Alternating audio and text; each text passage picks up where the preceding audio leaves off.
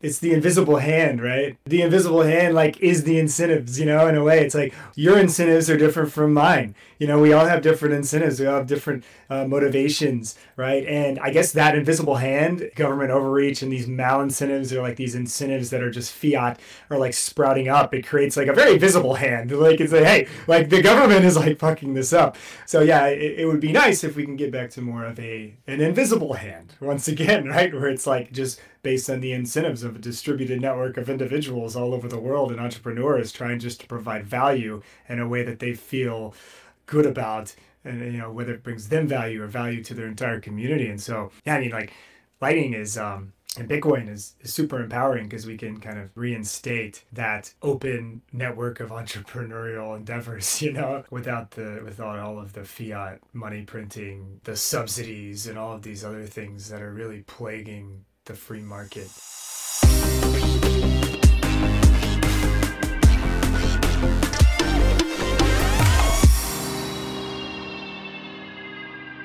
Bienvenidos al IBEX Podcast. Este es nuestro episodio número 47.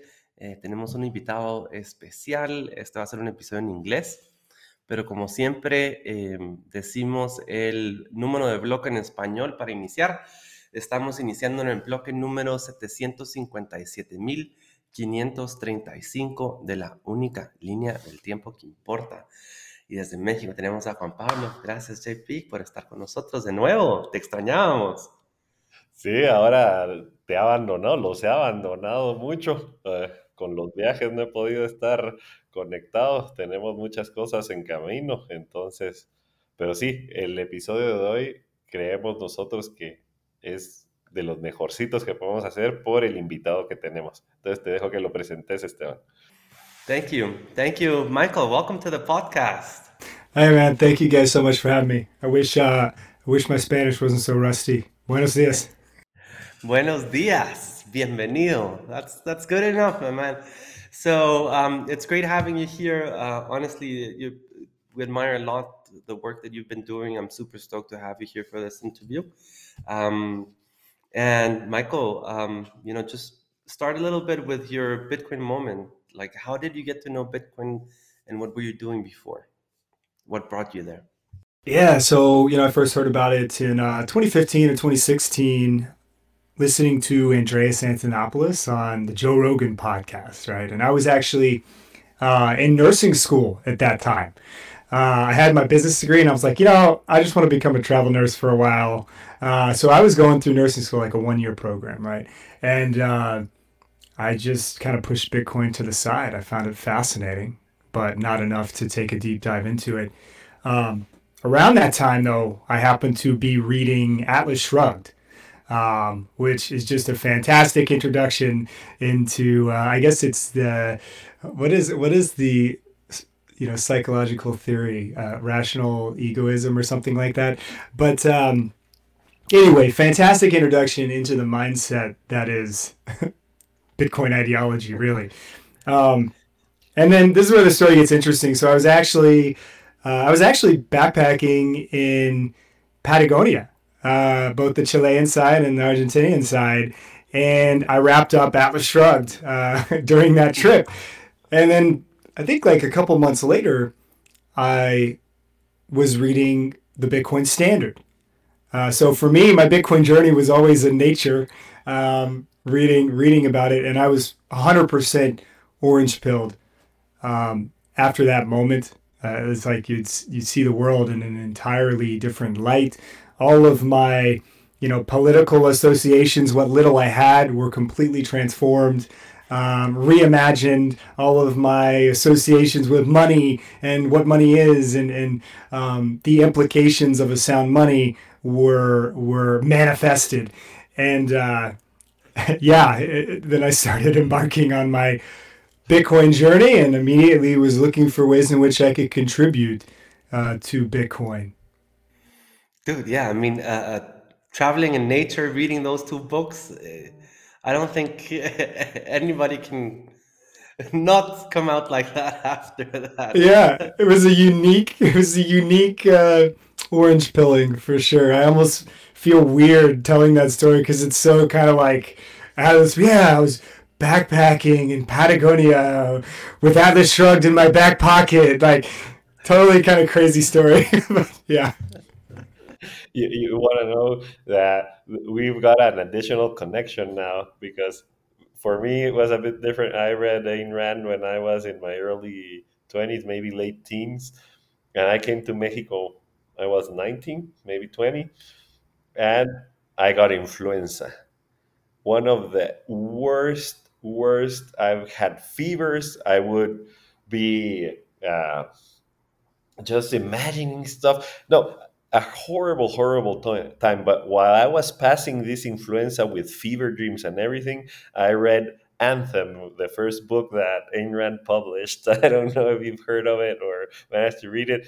It's a kind of a it's a, a fiction about a young woman that escapes the Soviet Union just as it's being formed. It's has some biographical or autobiographical stuff, but it was such a freaking trip trip because I was uh, tripping with the fever and reading this about how what the Soviets did in order to enforce control in the early days and a young woman trying to escape that. Man, I haven't visited the book again because I'm pretty sure that between the fever and just reading it in that state of in that physical state and that state of mind it's a completely completely different book. But yeah, it it really brought home the point about the importance of uh, uh, personal responsibility and yeah, and individualism, individualism and personal responsibility. Yeah, is that the uh, is that what it is? Individualism, or I can't remember rational egoism, or whatever that uh, philosophical theory is. Right? It's uh, it's powerful. Yeah, I can only imagine. being in a different state of state of mind. Yeah, hell yeah. Yeah. So let's get into a little bit of uh, when you thought to yourself, "All right, I want to contribute to Bitcoin." How did you arrive at the, the project you're at now? And maybe you can do a brief overview of Oshi. Yeah, absolutely. Um, so, kind of where it all began was, you know, I was consuming endless content like many of us do as we're as we're in our journey down the rabbit hole um, to the point where in a way I, I, almost kind of reached the end of the content right? Uh, and then you have to take a personal journey from there right? It's like you're trying to make sense of it in, in your own way at that point. and so ultimately uh, what happened was i realized that there was so much talking about bitcoin and there was very little actual usage of it like in my in the real world like where i was of course there's there's usage in many different ways all over the world but in my town like i could tell people about bitcoin and that's where it stopped.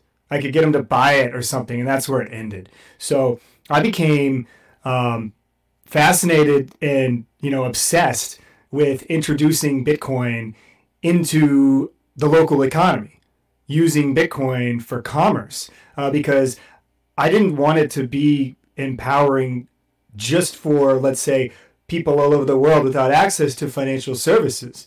I wanted to also be powering, empowering for businesses and consumers in my own backyard, and uh, I wanted to introduce them to Bitcoin in a new way because, uh, you know, clearly uh, where I was at, the traditional way of oh, it's like an inflation hedge, or oh, it's digital gold, or oh, screw the Fed, or oh, like inflation is gonna destroy us all. All of those things are true, but nobody cared. Nobody cared. Um, so, how I really got going was I was I was organizing a Bitcoin meetup in Redding, California, Northern California, and I would have anywhere between three to five people show up uh, each each week. I did a weekly meetup because I needed an outlet to talk about Bitcoin. Otherwise, everybody in my circle was going to go absolutely mad. Uh, so I immediately just fired up a weekly meetup, and um, and uh, and what I found once again was like people would come and go, but there was no real connection to to like the physical world. like people would leave and we'd come back next week and just talk about Bitcoin again. We just talk. There was no action. So I said, okay, I have this idea. I want to make this this app to incentivize consumers to want to use Bitcoin and give merchants another reason to accept it. And we kind of made a just a basic prototype. We talked with a business owner. We said, "Hey, how about instead of doing like your happy hour special this week, we do on this day like 30% back and free Bitcoin if you pay with the Bitcoin wallet, right? If you pay with Muun or if you pay with Strike or whatever, whatever wallet you want." And the business owner was like, "Yeah, that sounds awesome. You're going to bring me more customers." like how could I say no? Uh, we had about 30 or 40 people show up. So my meetup went from three to five people to like 35 people. Um, because, and, and not only, we weren't even hardly talking about Bitcoin, we were just literally using it and just having a good old time right? and that like changes the the way like if I had said, "Hey, do you guys want to come hear about Bitcoin?" Three to five people were going to show up. I said, "Hey, you guys want to use it and just have a good time?" Thirty-five people show up. You know, so that was something where um, that really clicked for me. So immediately thereafter, I'm like, okay, we're onto something here.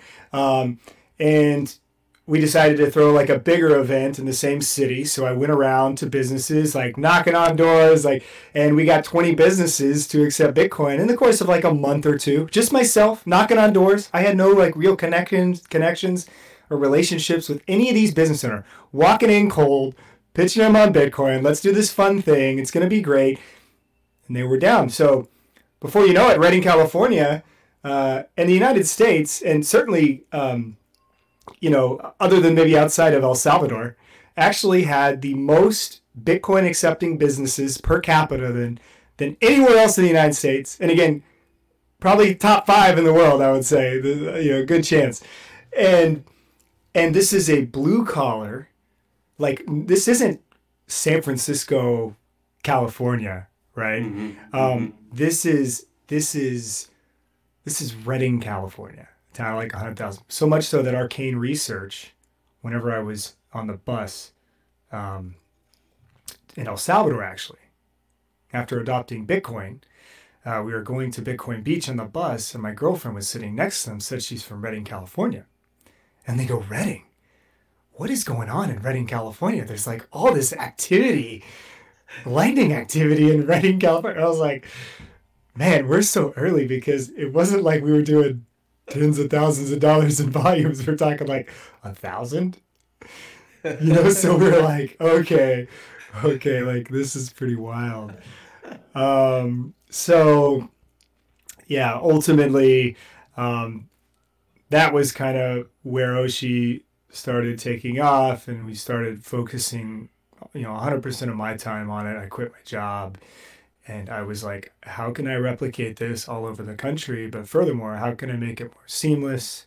Uh, how can I make it more sustainable? How can I create a legitimate business off of this? So, very long story short, uh, Oshi is a tool for businesses and consumers to get involved in Bitcoin through incentives. We provide incentives for the consumer to use it. We provide additional incentives um, outside of the payment processing you know realm for businesses to want to use it and increase their business and their marketing power and brand awareness through Bitcoin. Nice, nice, powerful. And, and, and, and to add to the what gets me really excited about Oshi is that I truly believe that the way that Bitcoin is going to be adopted is if it's the best option.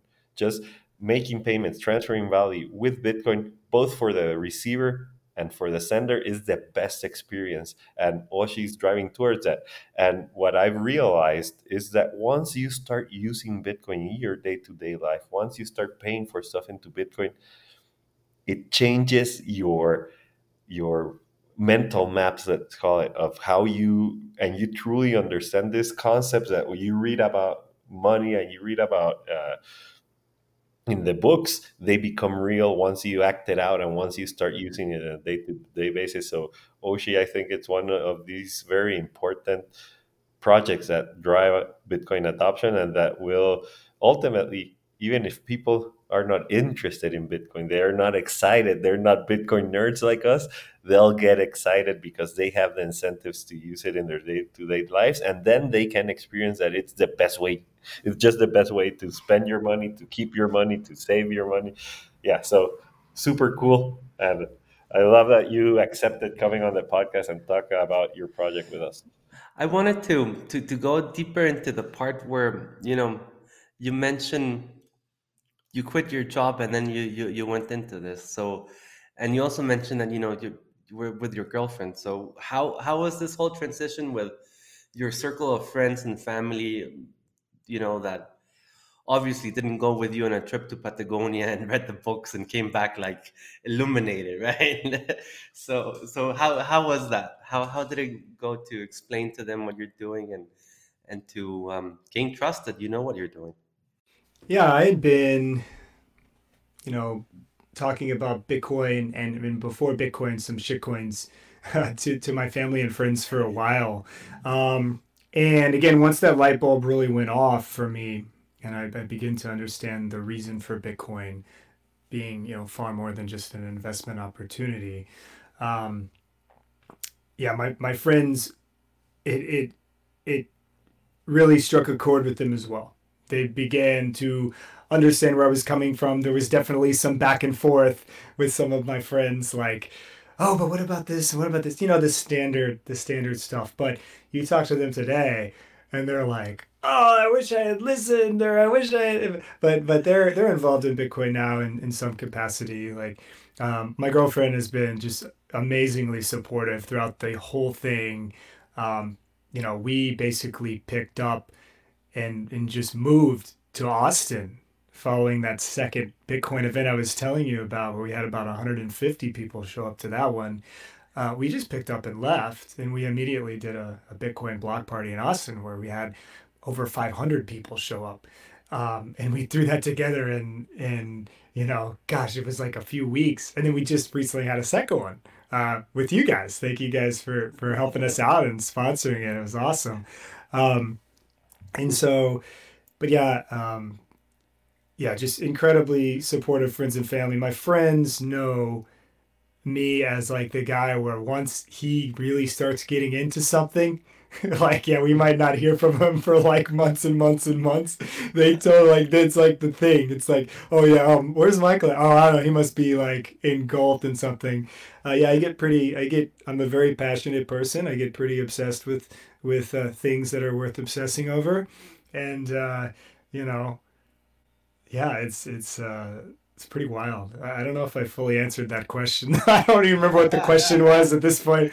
No, okay, like yeah, how, how you manage because it's always I think you know it's it's always important to take into consideration that whenever you're going to go out that you have an idea to do something on Bitcoin and you're going to go out and you're going to express it in the wild people are going to tell you like dude are you sure are you sure of what you're doing right so so is, is, is that right to share that story? Because um we all went through that. Yeah, yeah, they knew, they knew, and and you know, I was backpacking with some of my good friends during my transformation as I'm reading Atlas Shrugged, and particularly when I was reading the Bitcoin Standard. So trust me, uh, they never heard the end of it on the on the seven days that we were back. I'm like, no, the, the history of money, it's been this way for thousands of years. Like, what we just keep doing the same vicious cycle, and Bitcoin fixes it all. And they're like, yeah, yeah, yeah, okay, man, like. Look at just, the birds. yeah, yeah, look at the birds.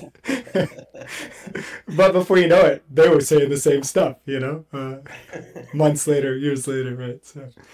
And in Argentina, no less. I mean, it's a good setup to be talking about um, uh, Bitcoin in, in Argentina because, dude.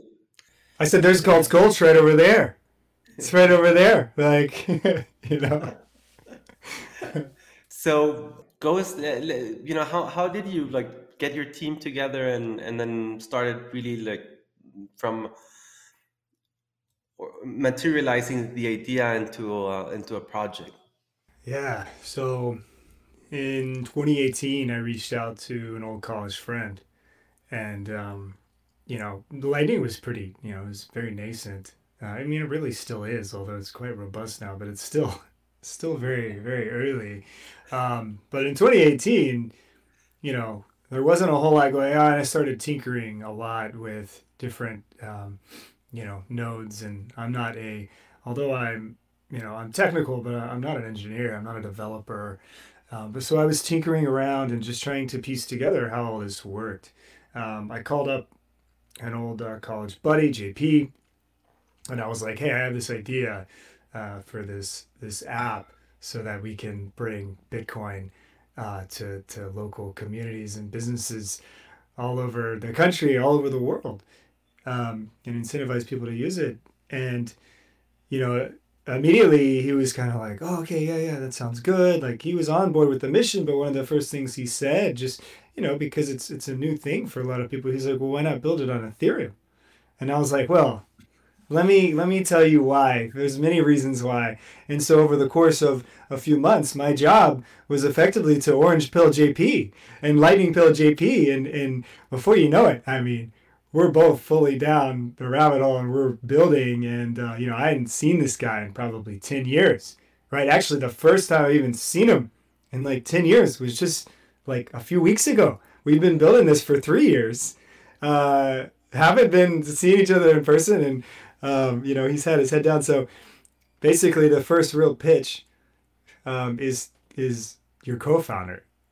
you know, you gotta pitch to the co-founder, and then from there, it's really just been a two-man team uh, for the longest time. Uh, we just raised a small uh, a round with Ten31, so we're gonna expand the team a bit, but we're staying very lean, and uh, it's it's been a community effort as well. It's been a community effort. Uh, yeah, and it's funny that uh, when you said, "Why don't we just do it on Ethereum?" Okay, we need to pause here for two weeks. I could have the sunny Philadelphia charts on the wall.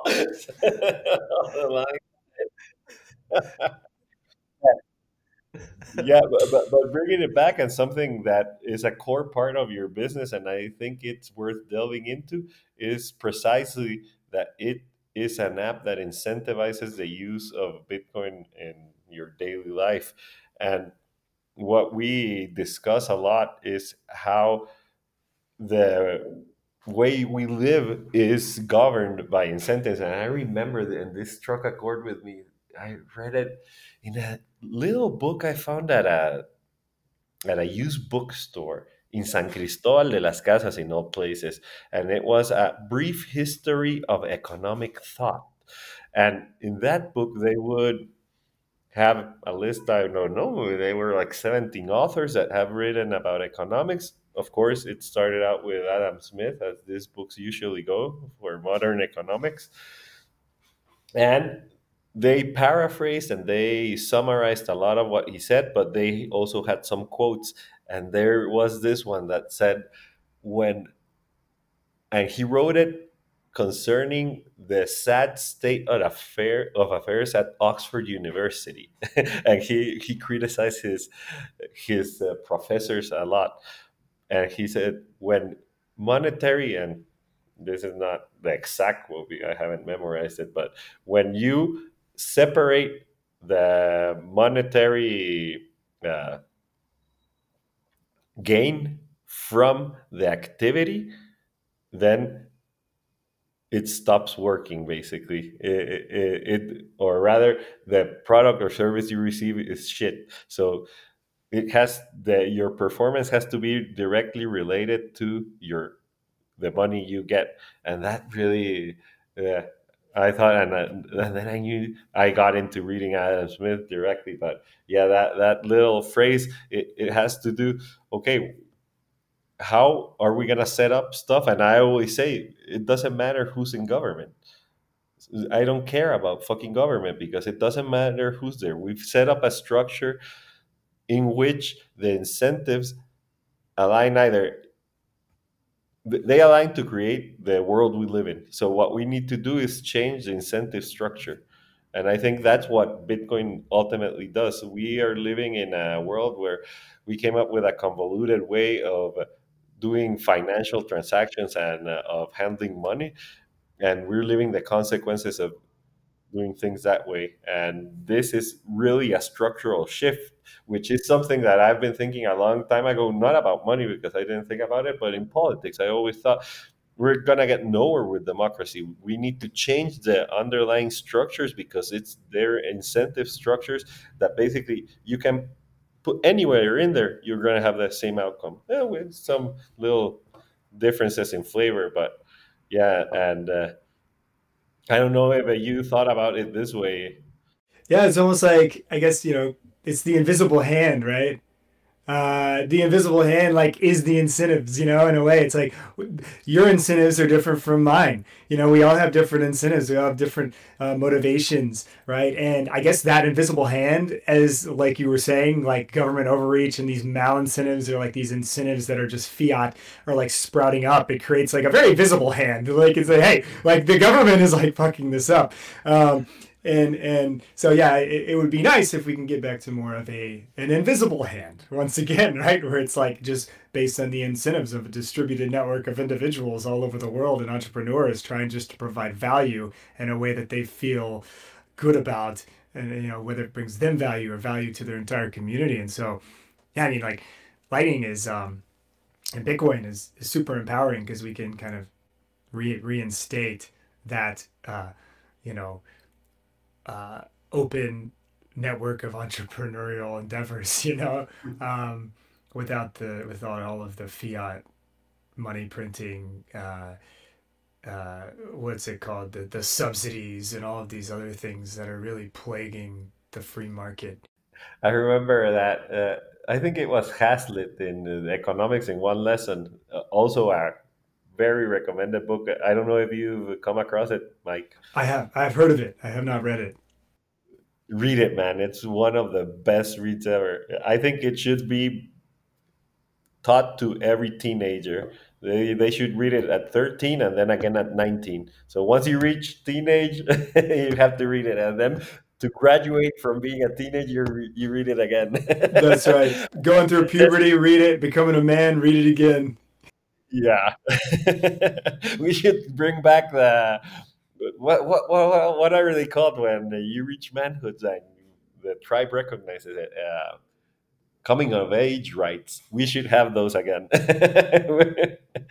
so, oh, uh, and I was uh, uh, it sparked something that I read you talking about free markets, and he said the magical thing about free markets is that even irrational actors within the market act rationally. Because they're always looking for whatever need they want to fulfill. So in a free market with in a voluntary exchange of goods and services there are no irrational actors. Even a crazy person is a rational actor in the market. That's right. And if and if they are legitimately crazy over time like the irrational the the irrational actors uh, are completely weeded out anyway, right? So it always just trends towards a more rational uh, mechanism of exchange. And um, you know, I think that's that's interesting when we talk about incentives. The incentives could be financial. It could be just completely personal, like self fulfillment. It could it could be experiential. Uh, there's a variety of different incentives. Like what is incentivizing the user to to participate in the Bitcoin economy? Well, if they don't have any Bitcoin and they don't care about Bitcoin, absolutely nothing is going to incentivize them to participate in the Bitcoin economy. There's no ideology, they don't have any. What is going to do it? And I think, you know, with Lightning, it enables us to create a variety of experiences that are impossible to create uh, in a sustainable way using the legacy financial system, or at the very least, it can be far more um, open to everyone as opposed to the select few or even just those who are, you know, have access to the financial system and so on. Um, and yeah, so that's incredibly powerful, uh, incredibly powerful. Whenever we look at Oshi, again, we're we're trying to focus more so on the experience because we're not going to be able to orange pill everyone. you know, we're, we're not going to be able to even orange pill the business, uh, much less their consumers. Where it's going to be difficult to get them to like download another app, right? It's difficult to get them to oh, how do I use my Bitcoin? Oh well, you know, do you have Cash App? Do you have Strike? Do you have Muun Wallet? Blue Wallet? They're like. I have Cash App, but I've never even heard of any of the others. Like, how am I supposed to, you know? So, how do you get them over that hump? And Again, we think it's all about the experience and and also the incentives. So if we can say, hey, look, you can swipe your Visa debit or credit card and you're going to get one and a half percent back, and uh, really that's you're actually paying like three percent uh, effectively additional for your for your services that you're buying because the merchant's getting charged 3%. They're going to pass that down to you. But don't worry, like your bank, your Chase Bank or Wells Fargo, whatever, is going to give you one and a half percent back. So you pay three percent to get one and a half percent back. You're getting screwed. You're getting absolutely screwed. It's a scam. Um, now, you know there are there are some interesting like things and, and laws and rules and why why it's that way. It's not like they're evil, but you know the beauty is if you can just eliminate uh, most or you know in the future even possibly all of of those processing fees, or at least with Lightning at the most you know fundamental level, it's instant and free, or near instant and near free.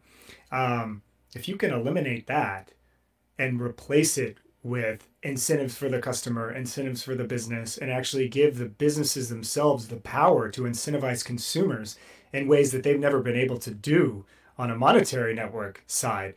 Uh, you know, it gets incredibly interesting, like Bitcoin rewards, uh, a, a bigger discount, like whenever you pay with any wallet. You know, it, it's uh, it's like not card linked offers, but lightning linked offers available to any merchant anywhere in the world at any time, uh, whether they have experienced digital payments before or they're still in a cash based system. Uh, that's what Bitcoin and Lightning and what we're doing at Oshi uh, to to enable more and more people to have the ability to experience that. Yeah, and now that you talk about it, and I think that's uh, one of the things that we've got overlap a little bit. We, we also like to think about experiences, and I would like you to let. We can do a brainstorm after this, but yeah, uh, for and I'm gonna yeah, this is gonna come up out after the Amsterdam conference. So for the Amsterdam conference, there's an experience, and the, they came up with a great name. It's proof of workout.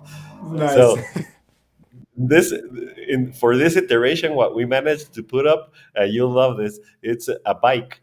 So you're gonna pay in a hundred satoshis and then you get 60 seconds to pedal. And then the every certain number of wheel turns you get a satoshi back. So you're trying to earn back the satoshis you put and hopefully gain some, right? So beat the beat the challenge and uh, end up with 112 satoshi, 120, 150. So that's so the idea. Cool. Uh, but I was thinking because I that's like something I would for sure do. like that just sounds so fun. Like that's so interesting. and it's something that you cannot do with other payment methods. You could fake it with uh, like local arcade tokens uh, and that type of stuff, but you cannot have it just there. So this is an experience you can just have there, and anyone with the money that they already have, without having to buy into some arcade tokens or anything, they can just boom go try it out.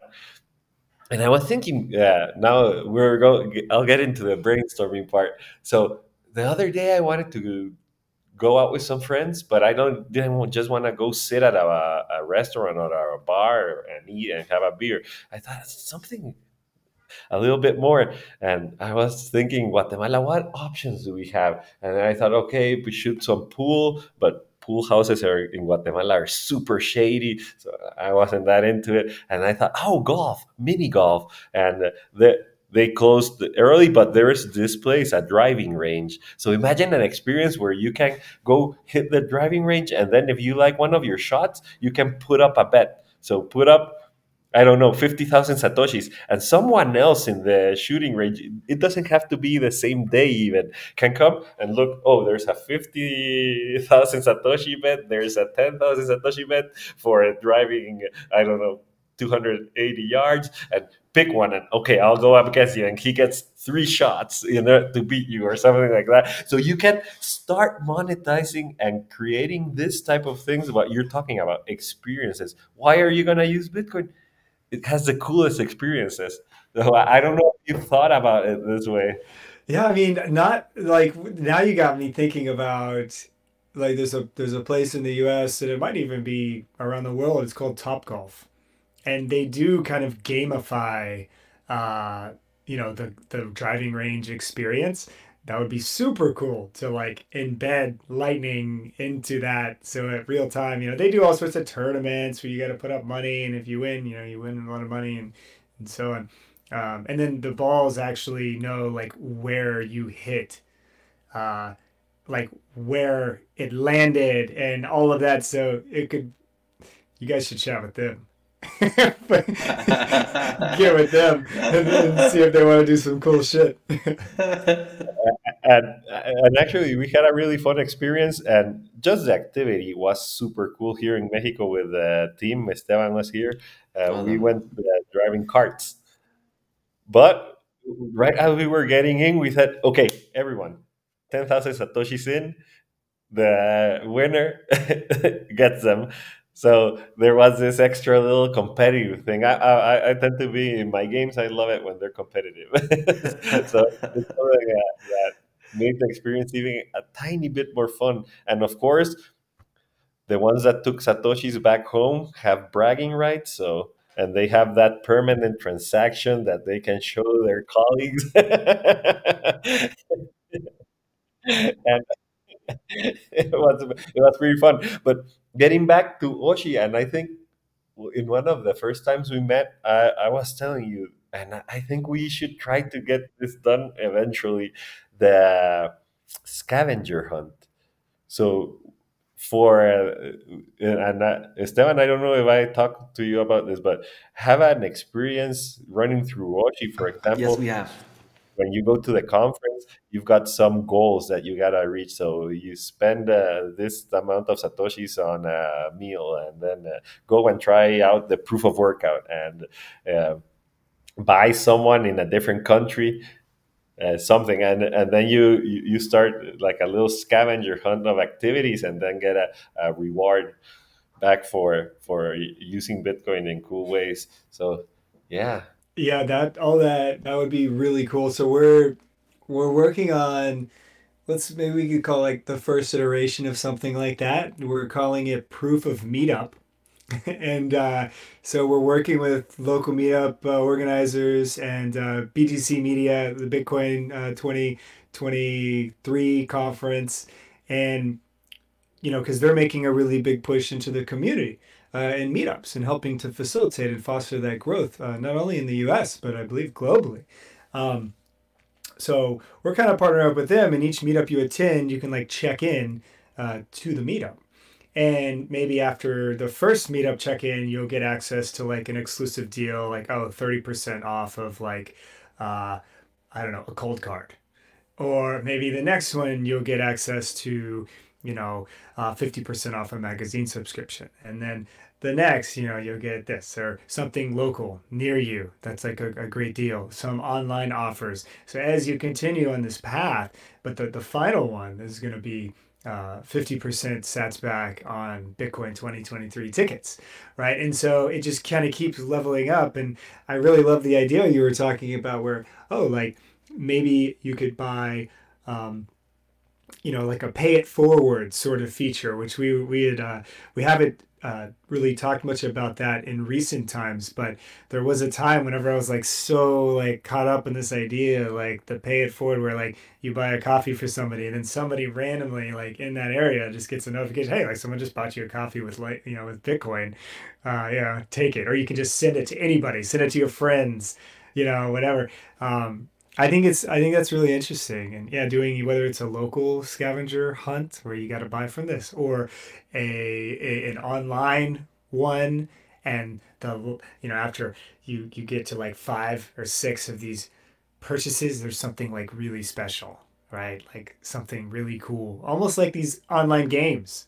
Like you have these battle passes and you have like all of these things. Like each purchase gets you something unique or special or a good deal. But like the last one is going to be the thing that you really want that's going to drive you with incentives to keep to keep going.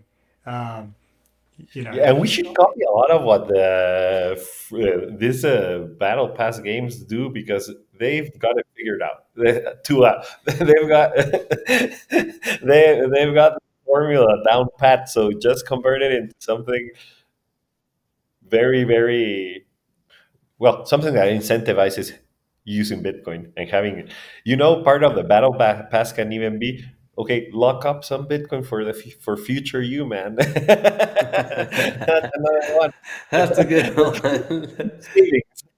we'll help you defer five years put something that can only be unlocked five years later yeah, there could be so many cool experiences, you know. So we are going to be implementing stuff like that at some point. Uh, we, like I said, we kind of like the first iteration of it um, coming soon. But uh, yeah, it's it's it's very cool. It's you know it's very familiar. I knew all that video game playing in my earlier days was was gonna you know come into play. Yeah, I knew it. I just knew it. Right, that's the whole time. I knew that was gonna happen. So. yeah it's gonna pay off soon and i actually another talking about games uh, I, I love uh, board games as well and i've been thinking about this idea and i even started a little document with a description of it and i had the chance of just uh, yesterday uh, with my aunt. She's visiting guatemala. I was there yesterday. And I've got this idea for a game, and it came from a, a book, a book's title, and it's called Monetary Mayhem. and, basically, have a sandbox where you show how hyperinflation comes about, and you're in a race to accumulate the most real assets before the money collapses. you get as a senator. oh yeah, uh, that's the idea. So yeah, put in some more incentives into using Bitcoin, using Bitcoin as savings, using it to spend it, and just converting to a Bitcoin standard. That's super cool. I Yes. love it. Sometimes I think about these rewards app, these rewards apps, uh, Bitcoin rewards apps. I mean, you know, it's like it's like dollar cost averaging into Bitcoin, and I do wonder, like, I believe that a lot of these rewards apps are going to become more and more powerful, um, and more and more, you know, widely used.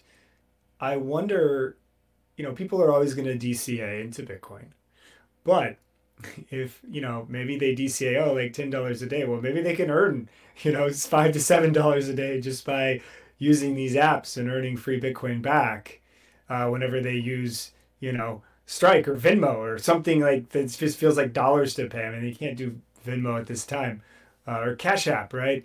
Um, that might be interesting. Like I do wonder if that'll take like a small little share of the DCA market. Mhm. Mhm. Uh, but who knows, man? Who knows? It's gonna be interesting. I have a question of um because uh, we haven't mentioned it. I was thinking back. I'm not sure if you've hinted it to where the name O- Oshi comes from. Satoshi. the whole idea here is uh, we are all Satoshi. Like the, I was really, um, I was I was really kind of like obsessed with that phrase because uh, it's all up to us. Like Bitcoin isn't just going to happen on its own. I mean, look, Bitcoin has already won, in my opinion, but how how long will it take for us to um, see the effects of it? I don't want to wait forever. Um, if if we as a community, uh, no matter what area of Bitcoin speaks to you, um, we have to we have to really, you know, Mm-hmm. put it into reality. So we are all Satoshi. Yeah. We are all Satoshi. Oshi. Dude, that is awesome, man. How, how did you get to that? Like, I mean, you mentioned you were into that phrase, but like where, when was the moment like this is it yeah i thought um, you know sats and then like the sat symbol i was just playing around with the idea of like a logo and the idea of a company name and i was like you know you can kind of do something cool like the sat you know for a while the logo of like the satoshi was like the s with like an at symbol you know people were using that so it's like sat oshi i was like oh i can make like a fun you know branding for this but um yeah ultimately it was, it was just just trying to find a way in which I could embed Satoshi into my brand name. Sat doesn't work, but Oshi that works. And what's really cool is that yeah, a lot of people uh, you know don't make that connection. Actually, like five percent of people like don't make that connection because it's not immediately obvious. So whenever I say it, it's like it's very difficult to get that out of your head after that. It's like oh yeah, like Satoshi, Oshi, Satoshi, okay. And I, I mean, in, in talking about your branding, I really like your branding, man. It's, it's, it's a nice, you have a nice website, you have a nice setup there. Um, yeah. So congrats on that. Yeah, thanks. Yeah, I basically I did it all myself. so you know, again, we're like a team of two. so so you know, yeah, it's actually it's impressive what you've achieved being a team of two. I thought you really were a bigger team, to be honest, because you've done a lot of stuff. Uh, you know, I've seen you super active with the beef initiative as well, and and I, I mean, yeah, you're putting in the work, my man. Yeah, yeah. Like I said, if I get involved in something, I'm I'm relentless. so yeah, we put in a lot of work, uh, whether it's on the ground, you know, boots on the ground, talking with businesses, or talking with consumers or figuring out how this is, you know, doing our best to figure out how this is going to play out and better position ourselves into what is an entirely new, um, you know, financial network. Um, and it, it's, you know, sometimes you got to take a step back and figure out how to best position yourself in this ever changing, you know, it's like a, it's like we're, we're, we're putting together like a puzzle right? And every Bitcoin company and even you know traditional financial companies like have have this role to play. Uh, we don't know uh, what the the graphic of the puzzle is going to look like. Uh, we just have these individual pieces, like maybe we have the borders outlined of this puzzle, and maybe there's a few pieces like randomly scattered about in the middle. We've connected a few of them, right? But we the landscape that we're going to be looking at whenever it's completed is likely going to be far different than what we think. So, you know, uh, that's one of the biggest things right now. I'm trying to step back a bit and reevaluate how the space is growing and uh, try to figure out what this picture is going to be once the puzzle is completed, um, one step at a time. So, you know, you guys certainly have a piece in that puzzle uh, and are connecting a lot of these puzzle pieces together. And I'm I'm really excited to see what the the beautiful work of art that's gonna be that yeah. shows up at the end. you know. And I, I, could you share a little bit on your journey of you know you mentioned you you you you just um, raised capital and so your journey as a, as a Bitcoin company in the Bitcoin space. How, how was it to, you know, formalize to, to show that the, you know, passing from a proof of concept to, to there's a market here and then convincing somebody to give you money to develop that idea. I mean, if, if you could share a little bit of that journey, that would be great. Yeah. So, you know, I had never done this before. Um, so coming into this, it was all new. I had to learn on the fly. I read some books and they were helpful, but at the end of the day, like nothing replaces actual real world real world experience for that. Uh, for the longest time, you know, this was for the first yeah like two and a half three three years. Uh, this was all self funded, and uh, you know we were working our other jobs, and I eventually went full time on it. But you know you can't do that forever. Uh, you know there's an opportunity cost for everything. So ultimately there was a time whenever we started contemplating whether or not we should raise a little bit of capital especially for for a business like this something like this if you're trailblazing this this new space and this new idea it's not something that's going to be immediately profitable Um, mm-hmm. You know, this is not something where you, you can just all of a sudden get people to uh, increase their transaction throughput through Lightning Network whenever they don't even know what Bitcoin is. It's a difficult exactly. problem. I, I call it a it's a chicken and the egg problem, except it's an orange chicken and an orange egg that 95% of people have never seen or know anything about and don't give two shits about. Like they just want the white eggs or the brown eggs. They don't care about orange anything, right? And so that's kind of, you know, we, we realize that.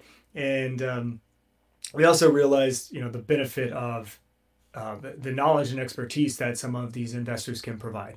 Um, so you know, we, we started talking with a bunch of different investors. Uh, I still was not convinced I would be taking in any capital. Actually, uh, we were like, "How long can we hold out for?" You know, um, and and then you know, Ten31, uh, just just really fantastic. Their knowledge and, and vision of the space uh, is pretty incredible, and they, they have a lot of foresight in the portfolio uh, of, of companies that they have built. You know, IBEX being one of them is pro- provides a, a, massive amount of alpha um, and you know the collaboration you know we were working together before uh, we were you know under the same Ten31 umbrella but um, you know it, it's it's really powerful so i would just say you know if you're just starting out as as a founder um, you're trying to build something out how we approached it was we didn't just go straight into raising capital.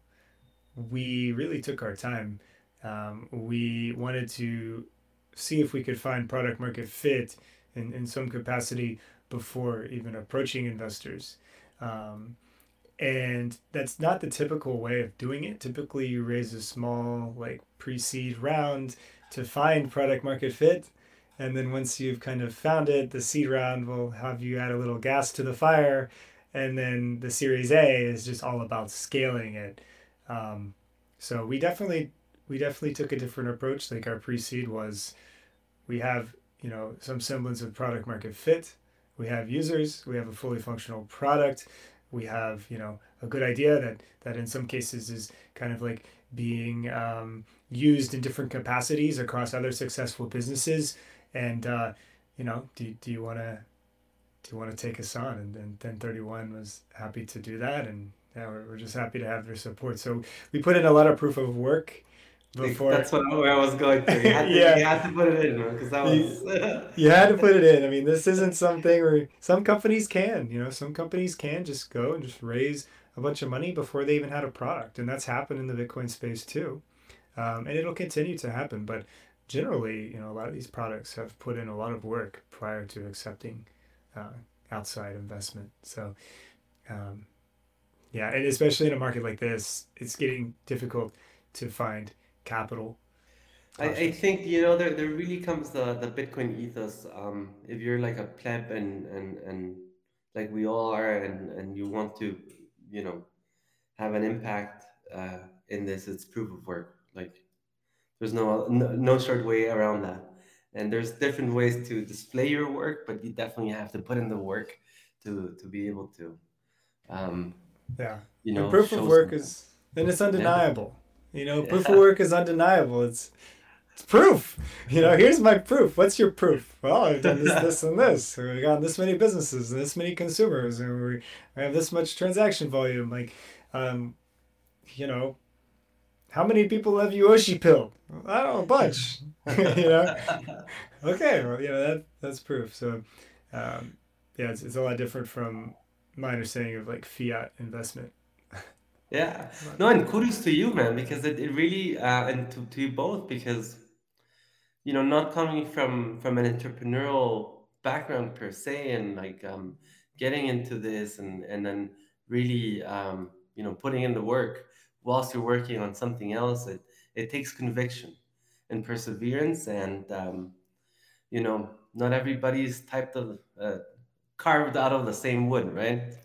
So, so, so kudos to that, my man. Yeah, um, appreciate it.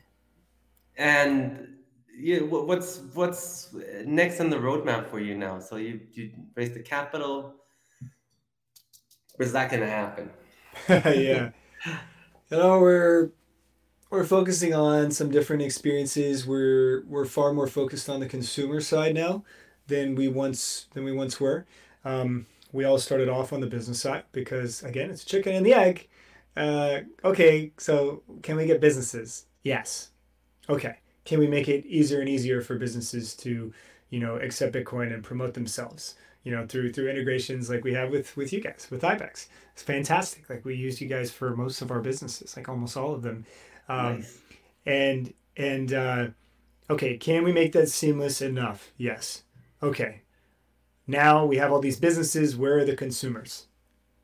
Okay time to flesh out the consumer side.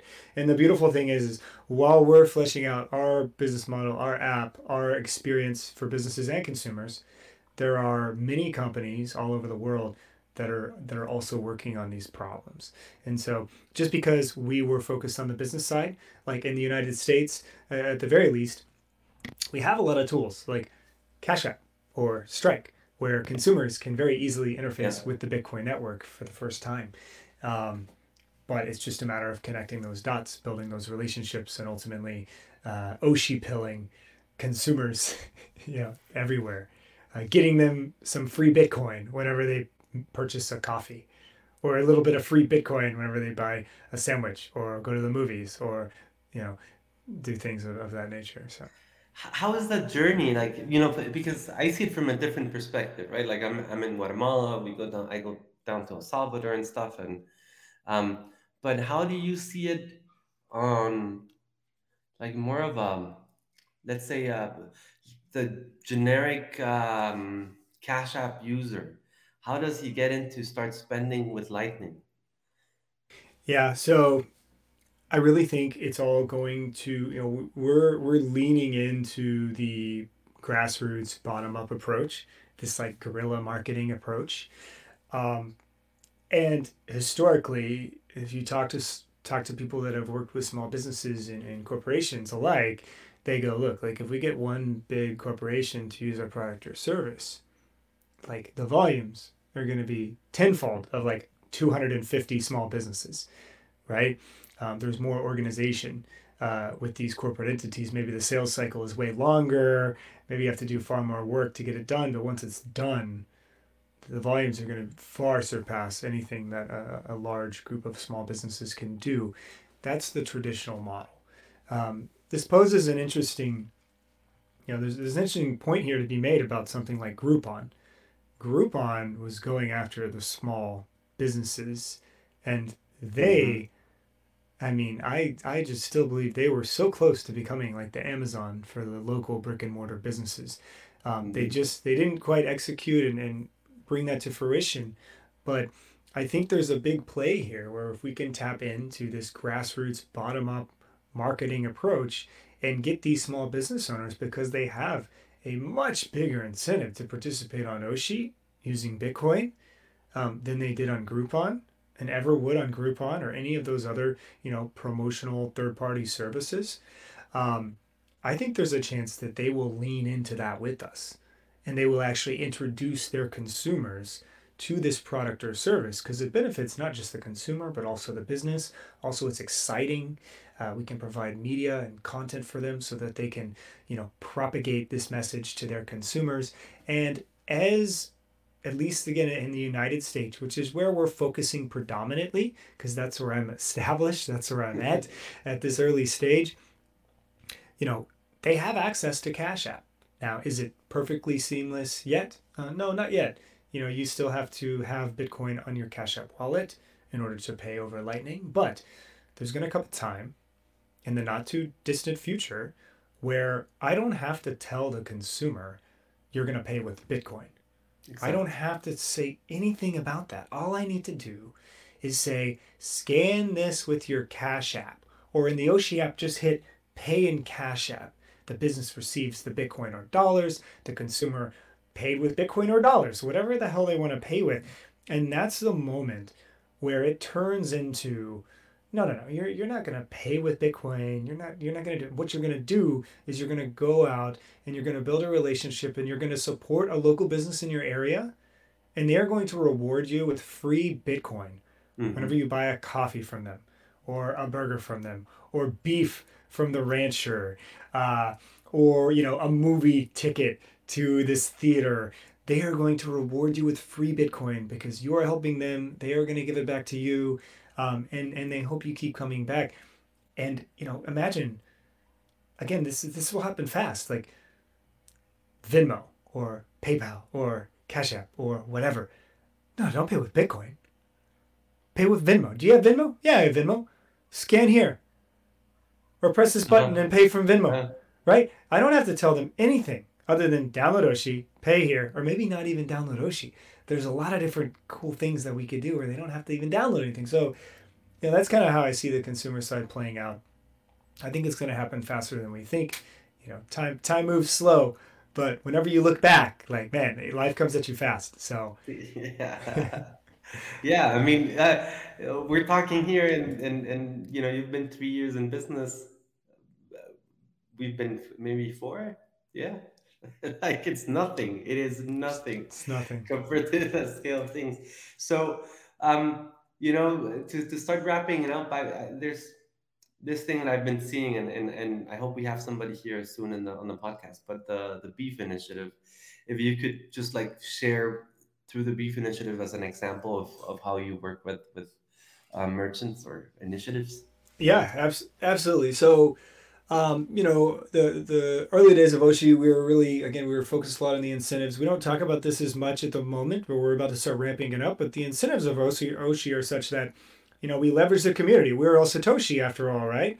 Um, with Oshi, we're all Satoshi, right? So what we do is we we allow people, you know, the most passionate people on the face of the earth, the Bitcoiners, to leverage Oshi as a tool to introduce Bitcoin to their friends, family, you know, local customers, and businesses. So if a if a Bitcoiner or anyone shares like their referral code or referral link with a business and maybe gives them a brief pitch, doesn't have to be perfect, just introduce them to Oshi in whatever way makes sense for you.